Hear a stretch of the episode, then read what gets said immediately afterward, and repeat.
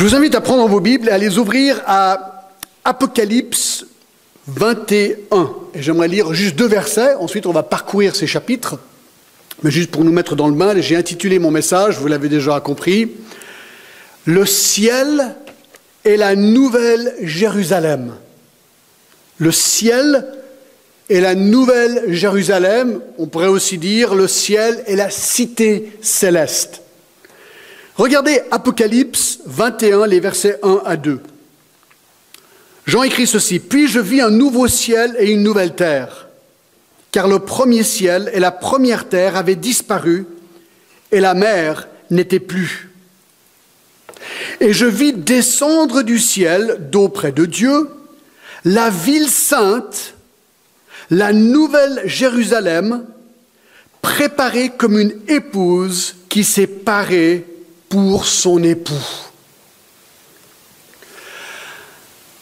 Alors ça, c'est pour nous mettre l'eau à la bouche. Alors comme vous le savez, aujourd'hui, nous abordons la huitième partie de notre série sur la fin du monde selon Jésus, inspirée du chapitre 13 de Marc, l'évangile de Marc, et nous essayons de tracer de manière chronologique les événements de la fin du monde comme ils sont décrits dans la Bible. On prend une approche très littérale chronologique. Et nous avons jusqu'ici examiné sept sujets. Premièrement, les sept signes du commencement des douleurs. Donc chacun de ces sujets, c'est un message. Deuxièmement, nous avons vu le portrait de l'Antichrist. Troisièmement, les sept ans de la grande tribulation. Quatrièmement, l'enlèvement soudain de l'Église. Cinquièmement, la bataille d'Armageddon et le retour de Jésus-Christ. Sixièmement, le royaume qu'on appelle le millénium. Septièmement, le jugement dernier et le séjour des morts. Et aujourd'hui, numéro 8, le ciel est la nouvelle Jérusalem. Alors si vous avez raté certains de ces messages, on a un site vraiment excellent, merci pour ceux qui font tout ça, et vous pouvez voir ces messages en vidéo, audio ou PDF. Donc c'est très très pratique et merci pour cet immense travail que vous faites. Alors ce qui est mémorable avec le message d'aujourd'hui, je trouve, c'est que notre texte est nul autre que les deux derniers chapitres dans la Bible. Quelque part, c'est très facile à trouver. D'accord Vous avez tout derrière, vous prenez les deux derniers chapitres qu'on va parcourir. Donc quelque part, si on prend toute l'histoire de la Bible, aujourd'hui, nous allons voir la fin de l'histoire. Voici comment tout se termine. Tout se termine comme ceci. Alors je révise. Vous savez que j'aime réviser. Les sept ans de la grande tribulation ont eu lieu. Les chrétiens de toute la terre ont été enlevés avant cette période. C'est comme ça que nous croyons que ça va se passer. Pendant ces mêmes cette année, l'Antichrist aura établi son règne de terreur sur la terre. Puis, Jésus reviendra sur la terre avec les siens et suite à la bataille d'Armageddon, condamnera l'Antichrist à l'étang de feu. Le royaume de Dieu sur terre, appelé le millénium, sera alors inauguré pendant mille ans. Cette période se terminera avec une dernière bataille, celle de Gog et Magog, où Jésus, détruira les impies par le feu et où le diable sera finalement lui aussi condamné à l'étang de feu.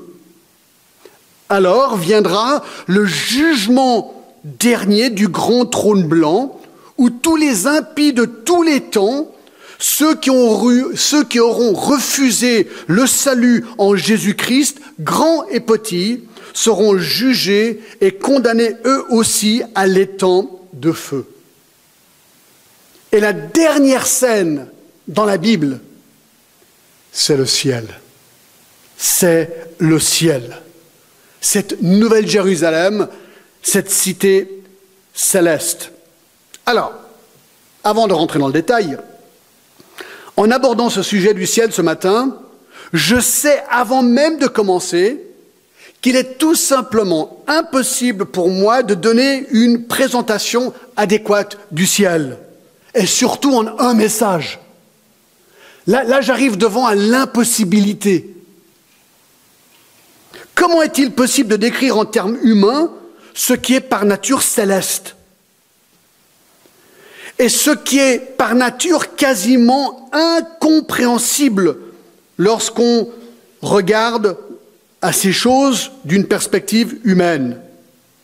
Même Paul, lorsqu'il fut brièvement enlevé dans le paradis, dans 2 Corinthiens 12, 3 et 4, il dit ceci, Je sais que cet homme, parlant de lui-même, si ce fut dans son corps ou dans son esprit ou hors de son corps, je ne sais pas, Dieu le sait, fut enlevé dans le paradis et qu'il entendit des paroles ineffables qu'il n'est pas permis à un homme d'exprimer.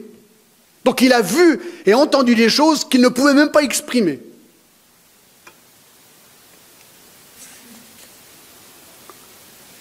Moi, je n'ai jamais été enlevé au paradis, d'accord? J'y suis jamais allé, encore. J'y vais un jour, mais pas encore. Donc ma tâche est d'autant plus difficile de vous décrire ces choses. Donc honnêtement, je vous dis, je suis un peu frustré. D'accord? Je suis déjà frustré. Ceci dit, ceci dit, je crois personnellement, et ça c'est très important, que la Bible est la parole de Dieu. J'en suis convaincu.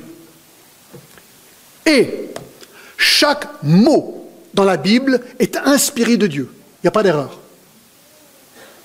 De ce fait, je suis, écoutez bien, je suis en paix avec l'information que Dieu a jugé bon de nous donner sur le ciel.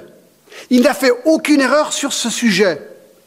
Il ne nous a pas donné trop d'informations, ni trop peu d'informations. Dieu a jugé bon dans sa parole de nous donner juste ce qu'il faut pour que nous soyons totalement satisfaits. C'est beau. Alors ceci m'encourage, je suis plus frustré maintenant. Je réalise que je n'ai pas besoin de tout comprendre, parce que c'est impossible de tout comprendre. J'ai besoin de comprendre juste assez. Et même si dans mon meilleur effort je me trompe dans ma compréhension de certains détails, écoutez bien ce que je vais dire, je ne pense pas que ce soit gravissime. Bien sûr, ça dépend des détails, mais je parle bien de petits détails. Le ciel, nous savons qu'il existe et nous savons qu'il sera l'héritage des sauvés. Mais est-ce que j'ai compris tous les détails parfaitement? Je ne pense pas. Honnêtement, je le doute. Mais aujourd'hui, je vais faire de mon mieux pour vous donner ce que j'espère est une juste compréhension du ciel. Donc, on va commencer avec les bases. D'accord? Premièrement, la définition. Ce n'est pas un point ici, c'est encore dans l'introduction. La définition du ciel. Ça veut dire quoi, ciel? Paradis. Bien, le mot ciel ou paradis est utilisé plus de 580 fois dans la Bible, dans plus de 550 versets. Le mot hébreu shamaïn veut littéralement dire les hauteurs. Le mot grec Uranos, duquel nous dérivons le nom de la planète Uranus, décrit ce qui est élevé ou haut. Alors certains sont troublés par ce verset dans 2 Corinthiens 12, 3, où Paul a été ravi jusqu'au troisième ciel, et il se dit, ben là, je comprends pas, il y a un, deux, trois ciels, comment, comment, comment on comprend ça? En fait, lorsque le mot, lorsque la Bible utilise le mot ciel, il parle de trois choses différentes. Le premier ciel, c'est l'atmosphère où volent les oiseaux. Le deuxième ciel, c'est la demeure des planètes ou l'espace, là où vont les fusées. Vous regardez dans le ciel le soir, vous voyez tout ça. Ça, c'est la Bible appelle ça le deuxième ciel. Et le troisième ciel, là où Paul a été ravi, c'est là où habite Dieu, les anges de Dieu et les saints qui sont décédés. Donc c'est ce qu'on va voir aujourd'hui.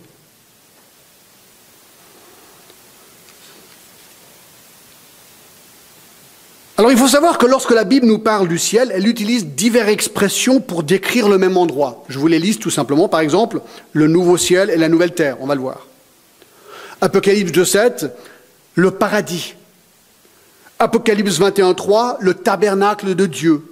Hébreu 11, 13 à 16, la patrie céleste. Hébreu 12, 18 à 24, la montagne de Sion. Matthieu 6, le ciel ou les cieux. 2 Timothée 4, 18, le royaume céleste. Colossiens 3, 1 à 2, en haut. Jean 14, 2 à 3, la maison du Père. Psaume 46, 5, la demeure du Très-Haut. 1 roi 22, 19, devant le trône. 2 Corinthiens 5, 6 à 8, auprès du Seigneur.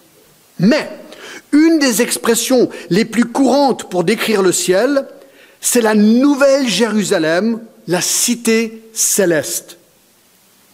En fait, ce que nous allons voir, c'est que le centre de vie pour les racheter au ciel sera la nouvelle Jérusalem. C'est là où notre activité va avoir lieu. Et cette nouvelle Jérusalem est en quelque sorte la capitale du ciel. Vous dites quoi? Oui, je vais vous le montrer, d'accord? Il y a le ciel, et la capitale du ciel, c'est cette nouvelle Jérusalem. Et c'est pourquoi la Bible prend tellement de temps pour décrire surtout cette nouvelle Jérusalem ou cette cité céleste. Donc, maintenant, avec ça comme introduction, nous allons parcourir ces deux chapitres et les choses, j'espère, deviendront plus claires pour vous. Donc, j'aimerais simplement voir, premièrement, la vision du ciel, deuxièmement, la description de la cité céleste, troisièmement, la réaction des sauvés, et quatrièmement, l'invitation aux sceptiques. D'accord? Alors, numéro un, la vision du ciel. On est dans Apocalypse 21 et le verset 1. C'est parti, regardez. Puis, je vis un nouveau ciel et une nouvelle terre. Car le premier ciel et la première terre avaient disparu et la mer n'était plus. Donc nous savons selon le chapitre 1 et le verset 9 que Jean, l'apôtre Jean, reçoit une vision il est à Patmos, l'île en Grèce, où il reçoit cette vision, et là, Dieu lui révèle les choses à venir, qui incluent maintenant ces deux derniers chapitres, qui est une vision du ciel. Donc il voit ce nouveau ciel et cette nouvelle terre, nous dit le texte, car le premier ciel et la première terre avaient disparu et la mer n'était plus. Alors comme on l'a vu la dernière fois, à la fin du royaume sur terre, Dieu va non seulement détruire tous les impies avec Satan, mais Dieu aussi va juger les impies au grand trône blanc. Et puis, nous avons vu que Dieu va littéralement détruire la terre comme nous la connaissons et détruire le ciel, donc physique, comme nous le connaissons et notre univers par le feu. Il va tout brûler. Ça, on l'a vu dans 2 Pierre 3, 2 Pierre 3, à partir du verset 10, le jour du Seigneur viendra comme un voleur en ces. En ce jour, les cieux passeront avec fracas, les éléments embrasés se dissoudront, et la terre, avec les œuvres qu'elle renferme, sera consumée. Puisque tout cela est en voie de dissolution, combien votre conduite et votre piété doivent être saintes. Hâtez et attendez l'avènement du jour du Seigneur, jour à cause duquel les cieux enflammés se dissoudront et les éléments embrasés se fondront, mais nous attendons, selon sa promesse, de nouveaux cieux et une nouvelle terre où la justice habitera. Donc, notre terre, comme nous la connaissons, va être littéralement brûlée, détruite. Tout. Il ne restera plus rien. Verset 1. Je vis un nouveau ciel, nouvelle terre, car le premier ciel et la première terre avaient disparu.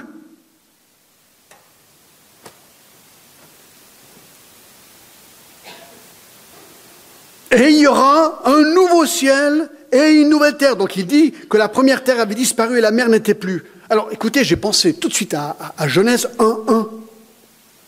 Là, on est dans les derniers chapitres de la Bible. Si vous allez au premier verset de toute la Bible, Genèse 1.1, au commencement, Dieu créa les cieux et la terre. Apocalypse 21 et verset 1, ces cieux et cette terre, donc ces cieux physiques et cette terre physique, détruit, terminé, on n'en parle plus. Maintenant, il y a un nouveau ciel et une nouvelle terre. Tout est neuf, tout est neuf.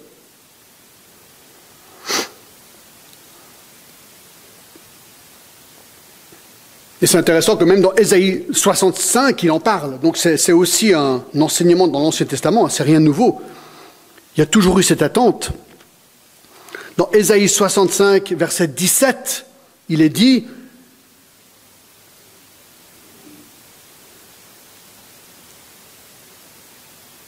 non, oui, maintenant verset 17.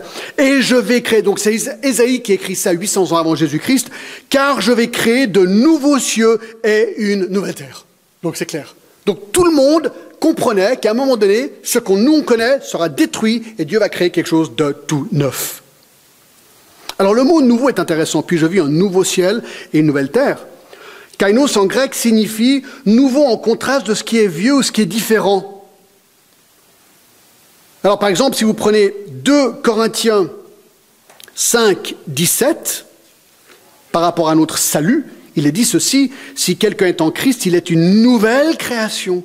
Les choses anciennes sont passées, voici, toutes choses sont devenues nouvelles. Lorsqu'on est né de nouveau, lorsque nous croyons en Jésus-Christ pour notre salut, il met en moi un nouveau John Glass, une nouvelle créature qui n'était pas là avant.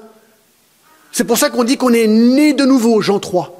Alors c'est pareil pour la terre et le ciel, c'est nouveau, c'est tout nouveau. Alors comment est-ce que ce nouveau ciel et cette nouvelle terre seront? Alors je vais vous surprendre, on ne sait pas trop. On ne sait pas trop.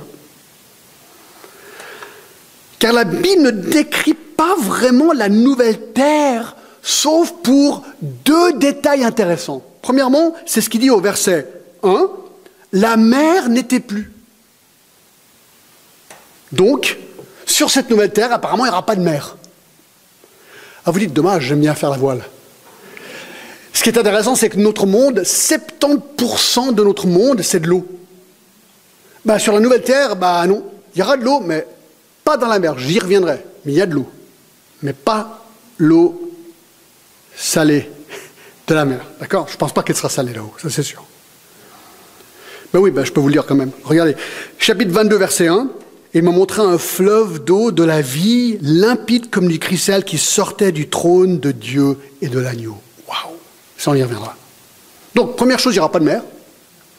Et deuxième chose, le ciel, alors c'est vrai que c'est drôle de le dire comme ça, mais c'est peut-être pas faux. Le ciel aura une capitale, une ville capitale. Bah regardez le verset 2. Et je vis descendre du ciel, donc il y a le ciel, et on voit descendre du ciel, d'eau près de Dieu, la ville sainte, la nouvelle Jérusalem, préparée comme une épouse qui s'est parée pour son époux. Donc, nouvelle terre, nouveau ciel, sans mer, et cette ville, la nouvelle Jérusalem. Donc maintenant, je passe au deuxième point majeur, la description de la cité céleste. Parce que ce qui est intéressant, c'est que ce qu'on voit à partir du verset 2 ici jusqu'au chapitre 22 et au verset 5, c'est la description de la Nouvelle Jérusalem. Pas du ciel complet, de la Nouvelle Jérusalem. Alors, comme vous le savez, moi je prends une lecture très littérale, donc je pense qu'elle va vraiment être comme ça. C'est ce que je pense. Je peux me tromper, mais écoutez, moi, c'est ce que je crois. D'accord? Alors je vous dis ce que je crois et on va regarder ça, c'est vraiment intéressant. On voit une ville étincelante dans sa gloire descendre du ciel pour faire partie de cette nouvelle terre et de ces nouveaux cieux. Alors ce qui est intéressant, je ne dis pas ici que cette ville va être créée. Parce que regardez ce qu'il dit. Je vis descendre du ciel, donc quelque chose qui existe déjà. Elle existe déjà lorsqu'elle arrive ici au verset 2. Donc Jean la voit descendre du ciel, d'auprès Dieu, donc où Dieu habite, déjà préparée. Alors ce qui est intéressant, c'est que si vous allez dans Hébreu 11 et le verset 10, on réalise qui l'a créé. Chapitre 11 et le verset 10, car il attendait, parlons d'Abraham, une cité ou la cité qui a de solides fondements, celle dont Dieu est l'architecte et le constructeur. Donc là, c'est clair et net, c'est Dieu. Je trouve aussi intéressant dans Jean 14, Jésus dit ceci, verset 1, que votre cœur ne se trouble point, croyez en Dieu et croyez en moi. Il y a plusieurs demeures dans la maison de mon Père.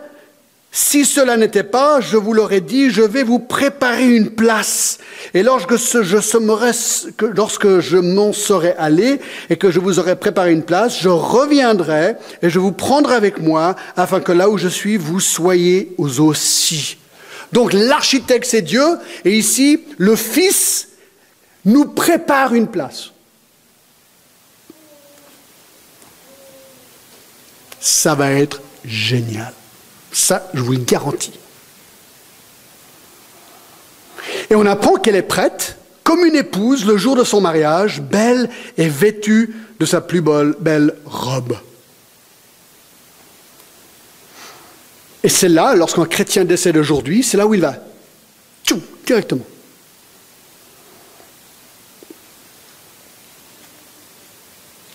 De Corinthiens 5, 6. Nous sommes donc toujours pleins de confiance et nous savons qu'en demeurant dans ce corps, nous demeurons loin du Seigneur, car nous marchons par la foi et non par la vue. Nous sommes pleins de confiance et nous aimons mieux quitter ce corps et demeurer auprès du Seigneur. Puisque c'est là où Dieu habite, ben quand je meurs, j'y vais aussi. C'est aussi simple que ça. Vous voyez que ce n'est pas compliqué la Bible. C'est super. Donc, à partir du verset 2 maintenant, et jusqu'au chapitre 22, verset 5, Jean décrit cette cité céleste, cette nouvelle Jérusalem, et il décrit douze caractéristiques de cette cité. D'accord? Alors on va, les parcourir. J'ai pas vraiment grand chose à dire parce que c'est tellement clair. D'accord? Mais regardez les douze caractéristiques époustouflantes de la cité céleste. Premièrement, le bien-être dans la cité céleste. Donc quand on y est, ça va être comment? Il y aura un bien-être, une joie. Alors, je décline premièrement, sous ce point, il y aura une communion limpide avec Dieu. Regardez verset 3. J'entendis du trône une forte voix qui disait, Voici le tabernacle de Dieu avec les hommes. Il habitera avec eux, ils seront son peuple, et Dieu lui-même sera avec eux. Alors déjà, ça c'est absolument incroyable, parce que on a vu dans Exode 33 et le verset 20, l'Éternel dit, Tu ne pourras pas voir ma face, car l'homme ne peut me voir et vivre.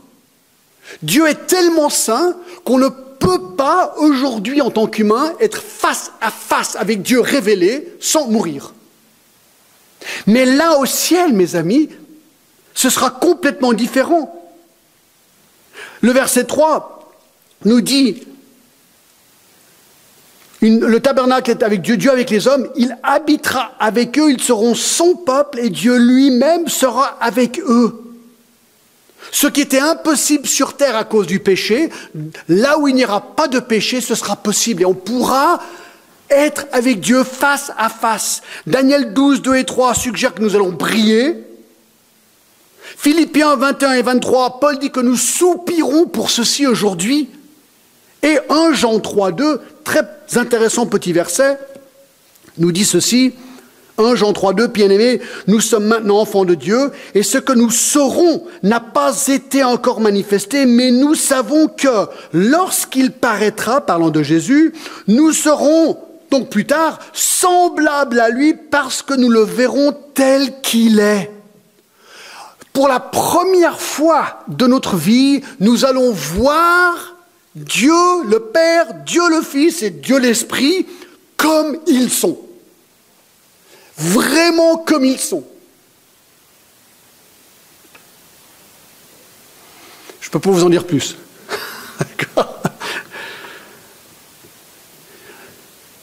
Regardez, il y aura une souffrance inexistante, verset 4. Il essuiera toute larme de leurs yeux, et la mort ne sera plus. Il n'y aura plus ni de deuil, ni cri, ni douleur, car les premières choses ont disparu. Il n'y a rien à dire. On utilise ce verset souvent dans les enterrements. Parce que c'est vrai. Il n'y aura plus de péché. Il n'y aura plus de déprime. Plus de mort. Voilà pourquoi nous allons vivre éternellement, il n'y a plus de mort. Pas de deuil, on ne va jamais devoir être triste par rapport à la mort de quelqu'un, puisqu'il n'y aura pas de mort, pas de cri, ni de douleur. Est-ce que vous avez mal aujourd'hui? Tout le monde, j'ai l'impression, a mal quelque part. Fini. Plus jamais mal nulle part. une satisfaction sublime, verset 5. Et celui qui était assis sur le trône dit, Voici, je fais toutes choses nouvelles. Donc c'est pour ça que c'est frustrant, parce que tout va être tellement nouveau qu'on décrit ça en termes humains, mais ok, ça va être nouveau. Il faut essayer de s'imaginer comment ça va être, ça va être nouveau. Alors il essaie décrire, voici, je fais toutes choses nouvelles. Il dit, écris. Donc Jean écrit, car ces paroles sont certaines et véritables. Si tu as un doute, n'aie pas de doute. 6. Et il me dit, c'est fait. Je suis l'alpha et l'oméga, le commencement et la fin. À celui qui a soif, je donnerai de la source de l'eau de la vie gratuitement. Celui qui vaincra héritera ces choses. Je serai son Dieu et il sera mon fils. Mais oui, au verset 6, je pourrai boire à la source, cette source de la vie éternelle gratuitement pour l'éternité. Et je serai totalement satisfait, aucune insatisfaction de rien. Il dit qu'il est l'alpha et l'oméga. Il est Dieu. Et je serai dans la présence même de mon Père, verset 7, celui qui vaincra héritera ces choses. Je serai son Dieu, il sera mon fils. On parlera avec Dieu face à face comme, bah, comme on l'a jamais fait en fait. Et regardez, il y aura une absence de méchants, verset 8, mais pour les lâches, les incrédules, les abominables, les meurtriers, les débauchés, les magiciens, les idolâtres et tous les menteurs, leur part sera dans l'étang ardent de feu et de soufre, ce qui est la seconde mort. Plus, plus de Daesh, plus de meurtres, plus de crimes, plus de vols, plus de débauches, plus d'idolâtrie, plus de mensonges, plus de gens méchants. Pas un. Pas un. Ceux qui pratiquent le péché sont exclus. C'est ce qu'il dit.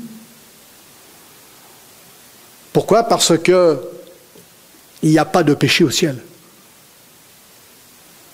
Donc si tu n'as pas été pardonné par Jésus-Christ qui ôte le péché du monde, c'est ce que Jean-Baptiste a dit lorsqu'il a vu Jésus, voici l'agneau de Dieu qui ôte le péché du monde. Si ton péché n'est pas ôté, tu ne peux pas aller dans cet endroit. C'est pas possible. C'est pas possible. Il ne faut pas une amélioration, il faut une transformation. Il faut une nouvelle personne créée en Christ.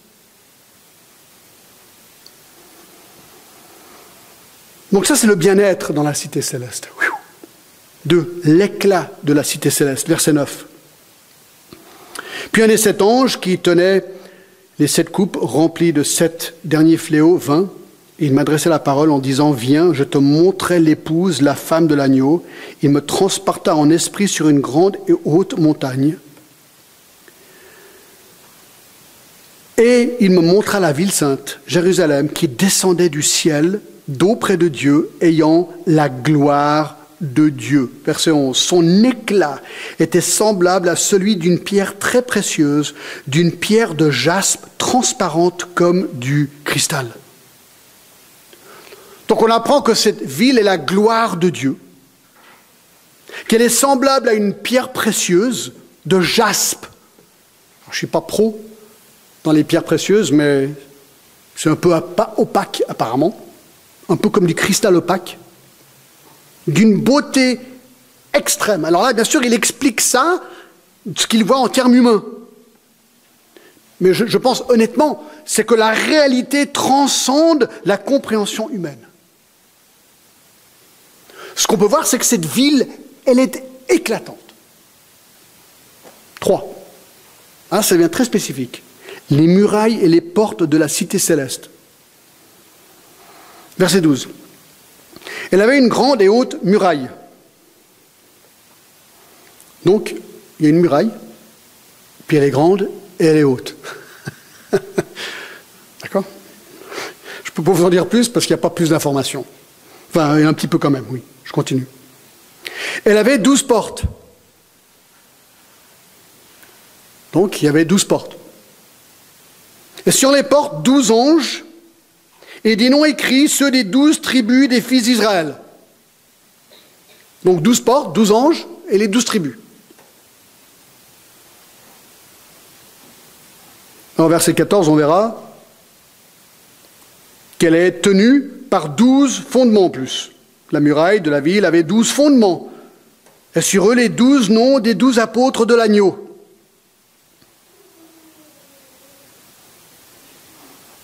Donc, euh, je, recommence au verset 12. Elle avait une grande et haute muraille, elle avait douze portes, et sur les portes douze anges, et des noms écrits sur ceux des douze tribus des fils d'Israël, l'Orient trois portes, au nord trois portes, au midi trois portes, et à l'Occident trois portes. Je continue. La muraille de la ville avait douze fondements, et sur eux les douze noms des douze apôtres de l'agneau.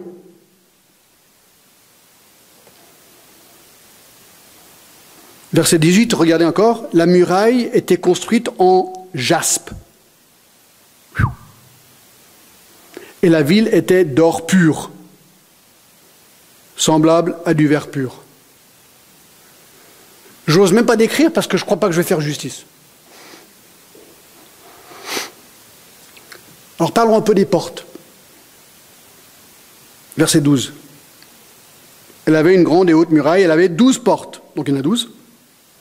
Encore, on a vu au verset 12, il y avait douze anges sur les portes, avec chaque porte le nom d'une tribu d'Israël, trois de chaque côté de la muraille, ça on a vu aussi au verset 13. Regardez verset 21.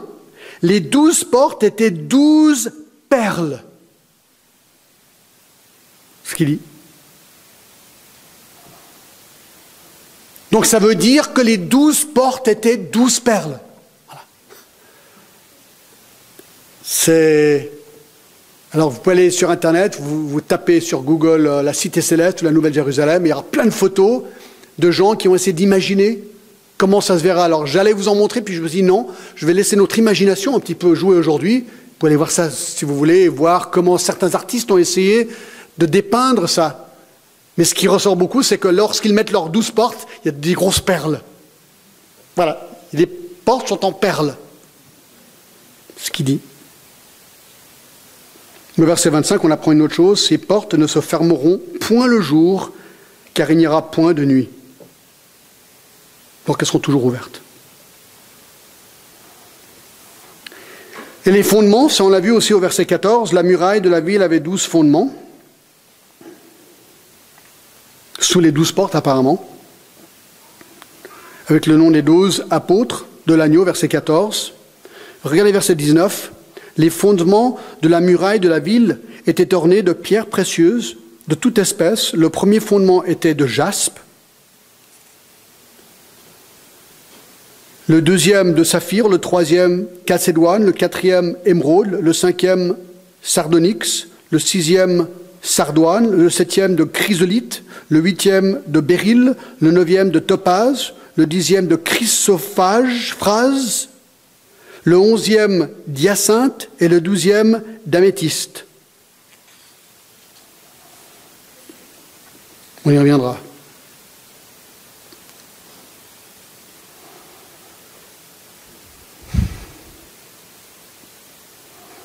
Quatre les dimensions de la cité céleste.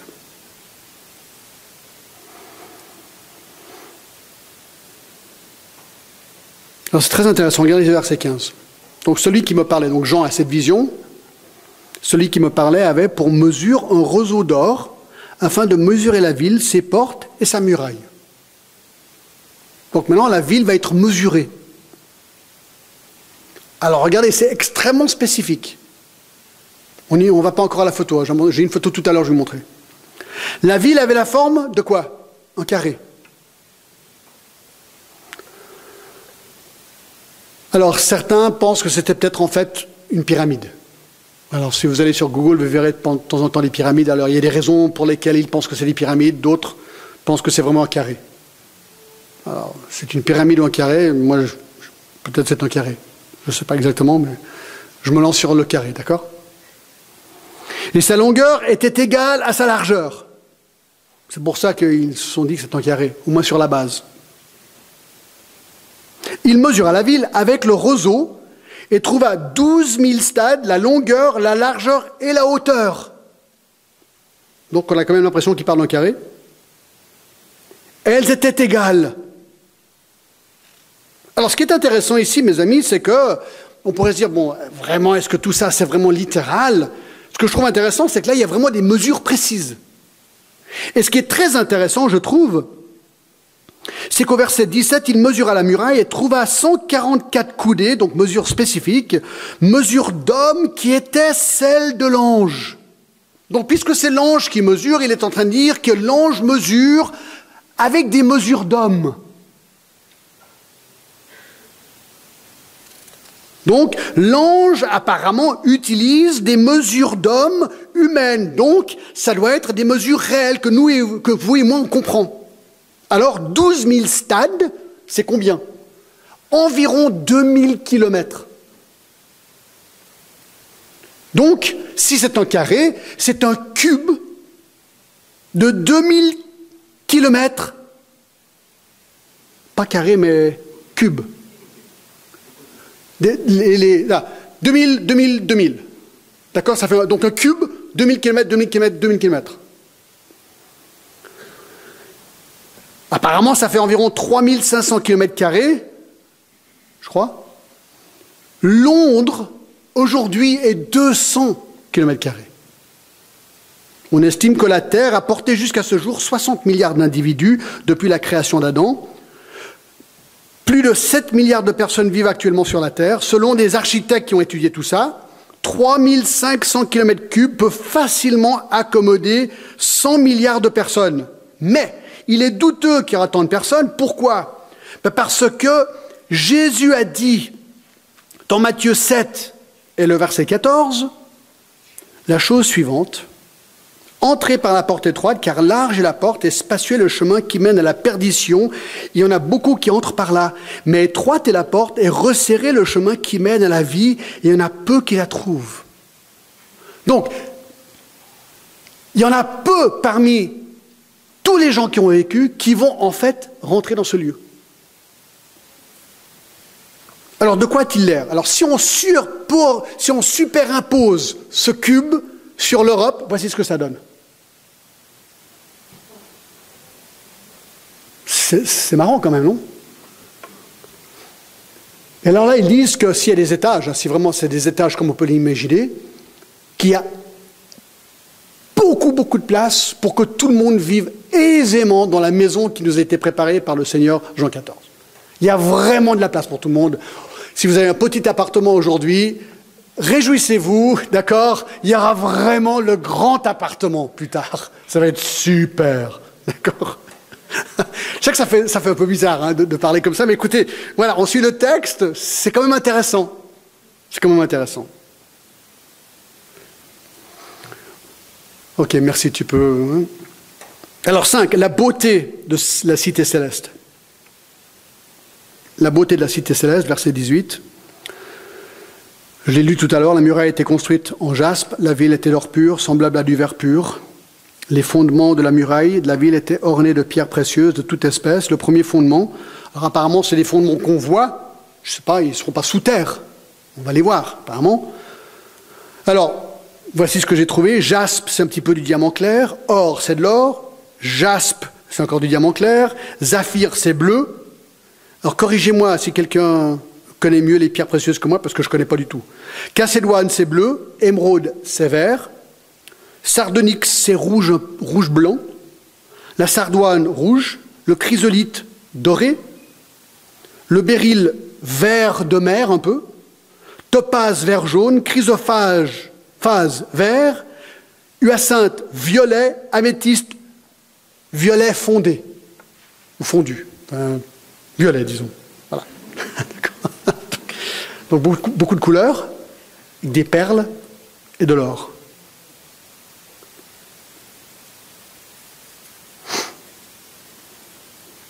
Six. Le temple dans la cité céleste. Verset 22 je ne vis point de temple. Il n'y en a pas. Il n'y a pas de temple. Il n'y a pas de temple dans la ville, car le Seigneur Dieu Tout-Puissant est son temple, ainsi que l'agneau. Ça fait réfléchir. Nous, on va, souvent on dit, hein, on ne devrait pas le dire comme ça, on va à l'église. Alors, ce n'est pas vraiment vrai parce que nous sommes l'église. Mais on se comprend, on va à l'endroit pour avoir un culte. D'accord? Autrefois, ils allaient au temple. Alors nous, on va toujours à l'endroit. Ben là-haut, il n'y aura pas besoin d'aller à l'endroit parce que le temple, c'est Dieu. Et on sera face à face avec Dieu, jour après jour après jour, pour l'éternité. Ce sera la meilleure louange qu'on aura jamais connue de toute l'éternité.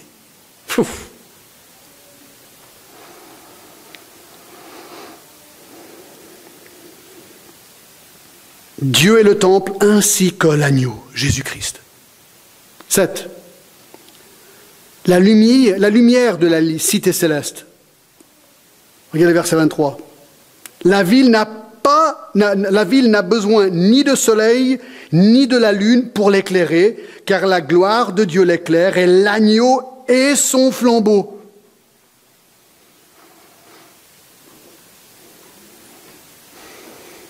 Je ne sais pas quoi ajouter.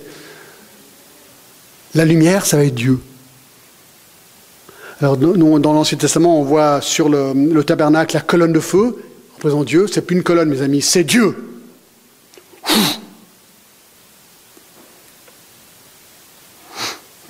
Verset 24, les nations marcheront à sa lumière et les rois de la terre y apporteront leur gloire. Là, je ne sais même plus comment vraiment comprendre tout ça. Il y aura une vie un peu normale apparemment. On sait qu'on va servir le Seigneur.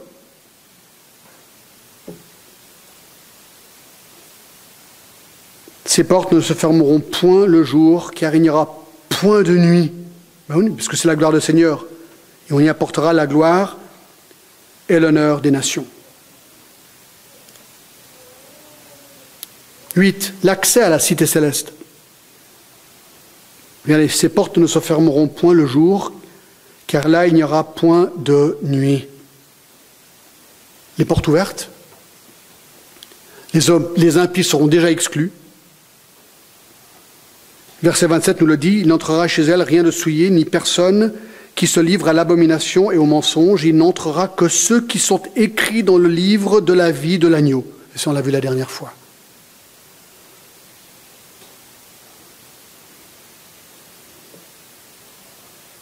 9, le fleuve de la cité céleste. Chapitre 22, verset 1, regardez. Et il m'a montré un fleuve d'eau, de la vie, limpide comme du cristal, qui sortait du trône de Dieu et de l'agneau.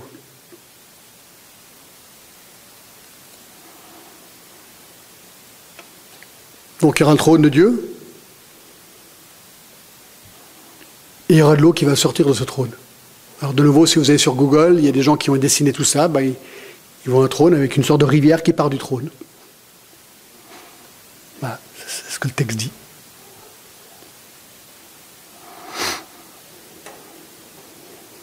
L'arbre de vie de la cité céleste, verset 2, au milieu de la place de la ville, et sur les deux bords du fleuve, il y avait un arbre de vie, produisant douze fois des fruits, rendant son fruit chaque mois et dont les feuillages servaient à la guérison des nations.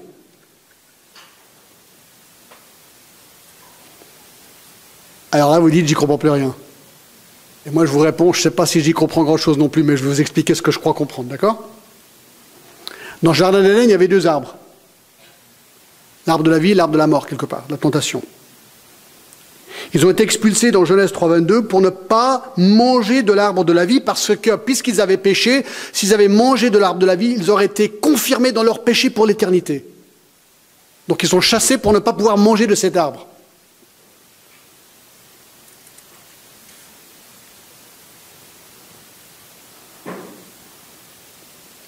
Mais ici, cet arbre ou un arbre similaire est là représentant apparemment la vie éternelle. Là, on peut maintenant le manger sans aucune crainte, parce qu'il n'y a pas de péché. Alors, comment expliquer la guérison par les feuilles? Alors, vous pouvez lire, il y a beaucoup de, pensées par rapport à ça. Certains disent, bon, bah, ce verset ou ces textes, est-ce qu'ils décrivent vraiment le ciel? On a quand même l'impression parce qu'ils descendent du ciel. Mais il n'y aura pas de maladie, on vient de le lire. Verset 4. Il n'y aura pas de maladie. Il n'y aura pas de mort. La seule explication qui n'est pas adéquate, je vous la donne, Les commentateurs veulent dire que cet arbre va d'une manière ou une autre simplement enrichir la vie. Mais comment, comment est-ce qu'on la vie est enrichie lorsqu'on est déjà dans cette joie et cette félicité? Là, j'avoue, je ne sais pas. Question, va-t-on manger au ciel? Parce qu'il dit, il produit douze fois des fruits, apparemment, des fruits même différents l'un de l'autre, rendant son fruit chaque mois, dont les feuilles servaient à la guérison des nations. Est-ce qu'on va manger? Peut-être. Il y avait quand même euh, le banquet de l'agneau, non? Hein, À laquelle on est convié. Peut-être on va manger là-haut. 11. 11. Le trône de la cité céleste, verset 3. Il n'y aura plus d'anathème. Le trône de Dieu et de l'agneau sera dans la ville. Ses serviteurs le serviront et verront sa face. Plus d'anathème, plus de mort. Nous allons le servir avec joie pour l'éternité et nous verrons sa face. Ça répète un petit peu ce qu'on a déjà vu. Et 12, les habitants de la cité céleste, verset 4, et son nom sera sur leur front. On sera reconnu d'une manière ou une autre sur notre front il y aura son nom. Rappelez quel l'Antichrist Ceux qui ont suivi l'Antichrist avaient eux 666 sur leur front et sur leur main droite. Ici, c'est le nom de Dieu. Le nom de Dieu. Et son nom sera sur leur front. Il n'y aura plus de nuit. Ils n'auront besoin ni de lampe, ni de lumière, parce que le Seigneur Dieu les éclairera. Et ils régneront au siècle des siècles.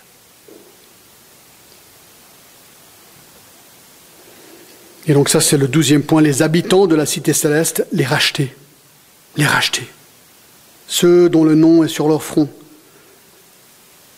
Ils seront là pour toujours, pour les siècles des siècles. Ah, je suis de nouveau frustré, d'accord Parce que je n'ai pas l'impression d'avoir été adéquat dans ma description de ces choses. Mais voici ce que Dieu a jugé bon de nous donner pour que nous comprenions ce qu'est la Nouvelle Jérusalem et le ciel et la Nouvelle Terre. Voilà. C'est quand même incroyable, vous ne trouvez pas? Que Dieu a jugé bon de nous décrire tout ça en quelques versets. C'est peut-être la raison que beaucoup de commentateurs, vous que Jean Calvin apparemment n'a jamais fait un commentaire sur le livre d'Apocalypse. Et je pense qu'il y a pas mal qui ont un petit peu peur, et je comprends. Parce que là, je suis en train de vous dire, écoutez, euh, voilà, qu'est-ce que ça veut dire? Ben, Je ne sais pas trop. Et ça, ça veut dire quoi? Ben, Écoutez, je ne suis pas exactement sûr. Alors, c'est vrai que c'est un petit peu intimidant parce que je, suis je devrais être le porteur de réponse ici. Mais en même temps, je trouve ça génial parce que, voilà, on se sent tout petit. On sait que c'est vrai. Est-ce qu'on a tout vu juste? Je ne sais pas. Mais je ne sais pas comment vous réagissez. Moi, je me dis, mais attendez voir, c'est incroyable ce qui nous, attend. Alors, comment réagir? Premièrement, il y a la réaction des rachetés. Si tu connais Christ, comment tu réagis? Verset 6. La réaction juste des rachetés vraiment devrait contenir cinq éléments très rapides. Premièrement, certitude. Et il me dit, ces paroles sont certaines et véritables, et le Seigneur Dieu des esprits et des prophètes a envoyé son ange pour montrer à ses serviteurs les choses qui doivent arriver bientôt. Donc, même si on n'a pas tout 100% compris, ce qui est, ce qui est sûr, c'est que c'est vrai. Il y a une certitude de ce qu'on vient de lire et voir et d'écrire. Deux, on peut avoir confiance. On peut avoir confiance dans Dieu et ses certitudes. Deux, obéissance. Verset 7. Et voici, je viens bientôt. Heureux celui qui garde les paroles de la prophétie de ce livre. Waouh Cela m'attend Seigneur, je veux vraiment te plaire et t'obéir en attendant cette cité céleste. Ça, ça devrait être la réaction automatique d'un chrétien authentique né de nouveau. Trois, adoration. Regardez le verset 8. C'est moi, Jean, qui ai entendu et vu ces choses, et quand j'ai entendu et vu, je tombais aux pieds de l'ange qui me montrait pour l'adorer. Il me dit, garde-toi de le faire, je suis ton compagnon de service et celui de tes frères, des prophètes et de ceux qui gardent les paroles de ce livre. Adore Dieu. Alors bon, il, est tellement émerveillé par ce qu'il voit, bah, il, se, prosterne et il commence à adorer l'ange, et l'ange dit non, non, non, non, écoute, tu trompes. Alors je comprends ta réaction, mais écoute, c'est Dieu que tu dois adorer, c'est pas moi. Alors il pensait, bah, ça va être un représentant de Dieu ou quelque chose. Non, le chrétien, il voit ça et il a envie d'adorer Dieu et le remercier pour ses bontés et pour toutes les promesses qui lui attendent. 4. Proclamation. Regardez verset 10 et il me dit, ne scelle point les paroles de la prophétie de ce livre il ne faut pas cacher le message de l'Apocalypse maintenant, car le temps est proche. Mais oui, et que celui qui est injuste, que celui qui est souillé se souille encore, et que le juste pratique encore la justice, et que celui qui est saint se sanctifie. Il faut continuer la proclamation de l'Évangile jusqu'à la fin. Les méchants sont encore méchants, les justes sont déjà justifiés. Proclame, proclame, proclame.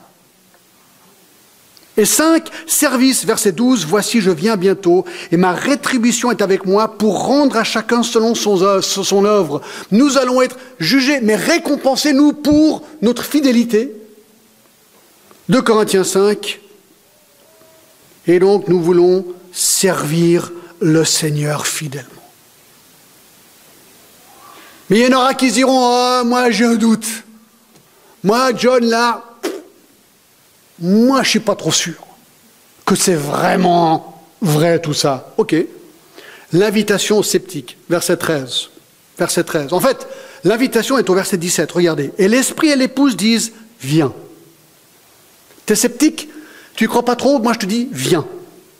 Viens. C'est pas moi qui le dis, c'est lui qui le dit. Et que celui qui entend dise Viens. Et que celui qui a soif vienne. Est-ce que tu as soif quand même? Ok, tu es peut-être sceptique, mais quelque part en toi, tu te dis, pourquoi tu es là déjà ce matin? Pourquoi tu es ici? Il y a peut-être une soif, quand même un intérêt, tu te poses des questions, tu dis, bon, la vie, ok, mais il y a un truc qui manque, et peut-être que je peux la trouver ici. Très bien, tu es au bon endroit. Que celui qui a soif vienne, que celui qui veut prenne de l'eau de la vie gratuitement. Mon ami, ça c'est gratuit, c'est offert. Jésus-Christ est mort pour toi, il est mort et ressuscité pour toi, afin que tu puisses l'accepter, recevoir le pardon des péchés et la vie éternelle, Jean 3,16.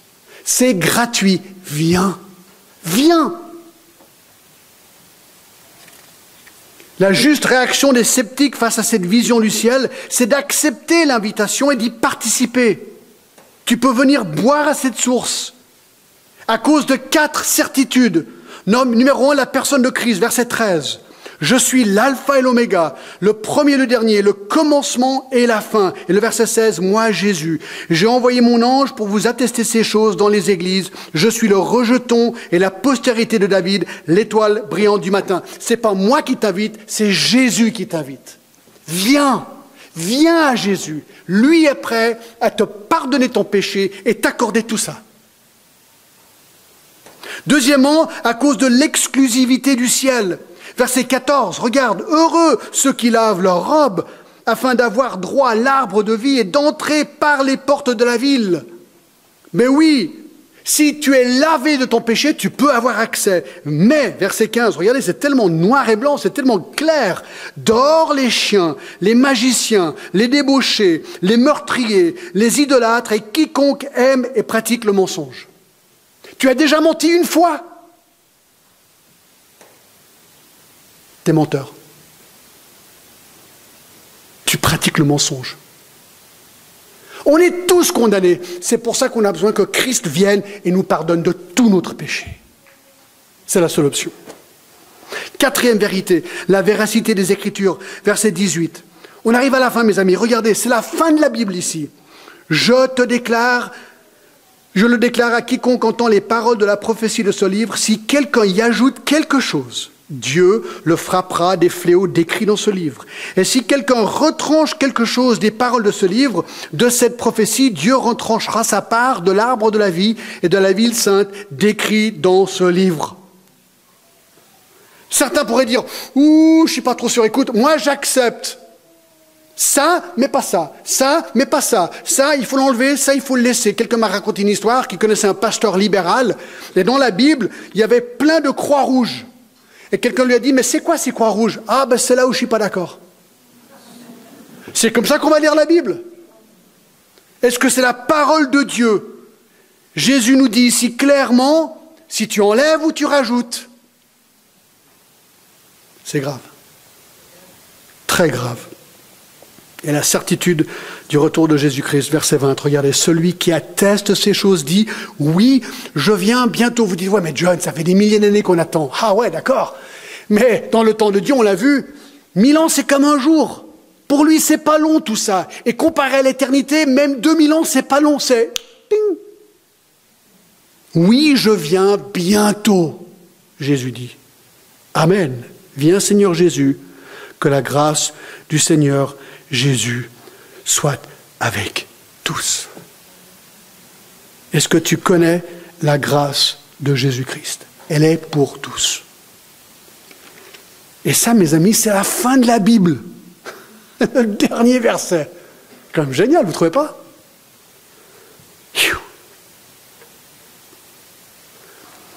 Maintenant, je conclus.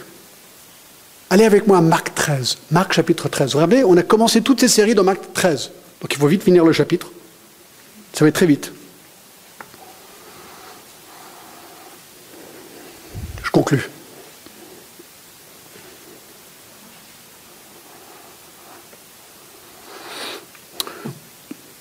Tout a commencé avec le verset 26. Alors on verra le Fils de l'homme venant sur les nuées avec une grande puissance, avec gloire. C'est le retour de Jésus qui a entamé quelque part toute cette série sur la fin des temps. Je vais juste lire les versets. Voici comment nous préparer, mes amis, pour ce jour à partir du verset 28. Instruisez-vous par une comparaison tirée du figuier. Dès que ses branches deviennent tendres et que les feuilles poussent, vous savez que l'été est proche. De même, quand vous verrez ces choses arriver, sachez que le Fils de l'homme est proche à la porte. Je vous le dis en vérité, cette génération ne passera point que tout cela arrive. La génération qui verra le Seigneur revenir. Le ciel et la terre passeront, mais mes paroles ne passeront point. Il continue, pour ce qui est du jour ou de l'heure, personne ne le sait, ni les anges dans le ciel, ni le Fils, mais le Père seul. Prenez garde, veillez et priez, car vous ne savez quand ce temps viendra. Il en sera comme l'homme qui, partant pour un voyage, laisse sa maison, remet l'autorité à ses serviteurs, indique à chaque sa tâche et ordonne au portier de veiller. Veillez donc, car vous ne savez quand viendra le maître de la maison, ou le soir, ou au milieu de la nuit, ou au chant du coq, ou le matin. Craignez qu'il ne vous trouve endormi à son arrivée soudaine. Ce que je vous dis, je le dis à tous veiller. Donc je repose la question que je repose chaque fois. Est-ce que tu es prêt? Est-ce que tu es prêt? Prions.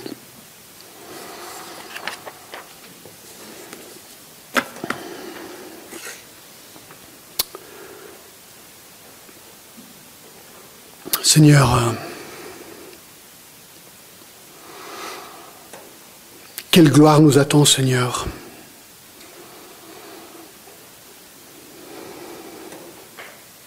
Seigneur, j'ai l'impression d'avoir à peine effleuré le sujet ce matin.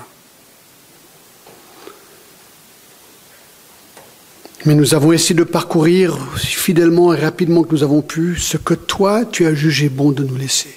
Merci. Merci pour la gloire qui nous attend, Seigneur. Merci pour le ciel, pour la cité céleste, la nouvelle Jérusalem.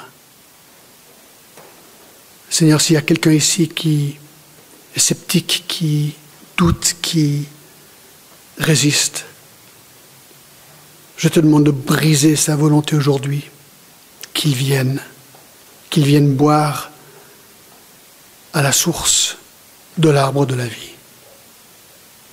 Merci pour ton Fils. Merci pour son sacrifice à Golgotha. Merci pour sa résurrection. Et c'est cette résurrection où il a vaincu la mort qui nous affirme finalement que ceci est vrai. Celui qui a vaincu la mort, c'est celui qui vit aujourd'hui. Seigneur, merci que nous allons pouvoir vivre avec toi pour l'éternité. Au nom de Jésus. Amen.